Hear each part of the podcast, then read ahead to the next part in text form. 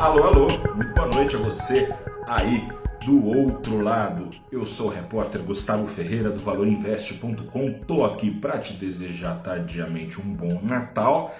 Tô de volta aqui do recesso e começa agora o seu saldo deste dia 26 do 12, 26 de dezembro de 2022. Estou aqui para te dizer que a volta do Natal no mercado foi devagar, quase parando com as bolsas de Nova York e da Europa fechadas hoje, o volume de negociação aqui no Brasil foi o mais baixo de todo 2022 aqui na bolsa. Quem foi ao mercado teve de olho no preenchimento das últimas vagas em aberto no ministério do presidente eleito Lula e não teve muita novidade não. Em especial o mercado está de olho no nome da ministra ou ministro do Planejamento. A escolhida ou escolhido fará dobradinha com o futuro ministro da Fazenda, Fernando Haddad. Figuram entre os favoritos, segundo apurações do próprio Valor Econômico e de outros veículos, dois nomes. A ex-presidenciável Simone Tebet, do MDB, mais alinhada à cartilha rezada pelo mercado e também o nome do economista André Lara Rezende. Ele já declinou uma vez do pedido. O presidente eleito Lula e Haddad estariam tentando convencê-lo a aceitar o cargo nos últimos anos. Lara Rezende, que é um dos pais do Plano Real, ele se distanciou um pouco, digamos, do beabá seguido nas mesas de operação do mercado. No aguardo dessa definição, foi interrompida a sequência de cinco altas do Ibovespa, devolveu parte da disparada de mais de 6% da última semana. O principal índice da bolsa caiu hoje 0,9%. No câmbio, essa correção se traduziu numa alta de 0,8% aos R$ 5,21. Principal gatilho dessa correção, já que a agenda política não ofereceu grandes novidades veio da última pesquisa Focus de 2022. Se você não está familiarizado, toda segunda-feira,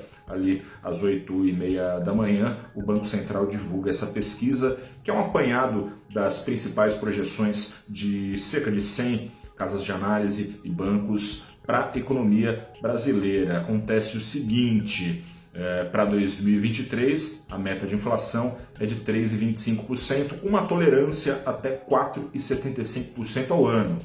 Estimativa subiu de 5,17% da semana passada para 5,23%, ou seja, a expectativa está fugindo ainda mais do teto da meta, não só da meta, do teto da meta. O Banco Central, se assim for, completará o terceiro ano falhando na missão Dessa forma, fica difícil da queda de juros sonhada pelo mercado e que fará muito bem ao país se, num momento propício, dessa queda acontecer. De acordo com os últimos comunicados do Banco Central, a principal determinante em jogo é a sensação de risco fiscal com potencial inflacionário. Se o futuro ministro da Fazenda, Fernando Haddad, cumprir as promessas de rápida aprovação de reforma tributária, novo arcabouço fiscal, nova âncora fiscal que tome lugar do teto de gastos, que no frigir dos ovos só existe desde 2019 para ser derrubado, se isso tudo acontecer, essas expectativas de inflação tendem a esfriar outra vez nos primeiros meses do ano, abrindo, num segundo momento, espaço para os juros caírem mais rápido, com mais força. Por hora, no entanto, a média dos analistas espera agora que a Selic caia, sim, no ano que vem, mas menos. Antes esperava-se que dos atuais 13,75% ao ano, a taxa básica chegasse em dezembro do próximo ano de 2023 para 11,75%. A turma de uma semana para outra subiu um pouquinho essa régua mesmo com desidratação da PEC, já aprovada e bem mais desidratada do que se pretendia, ainda assim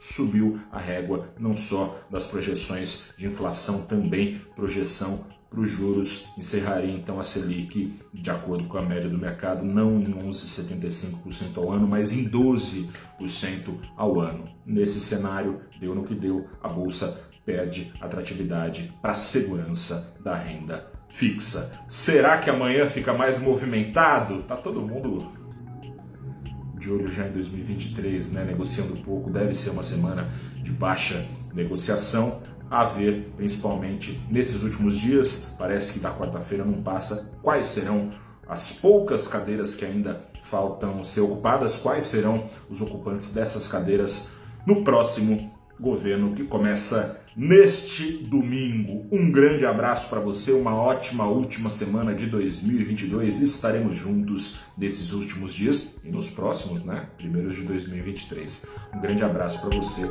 até a próxima e tchau, tchau.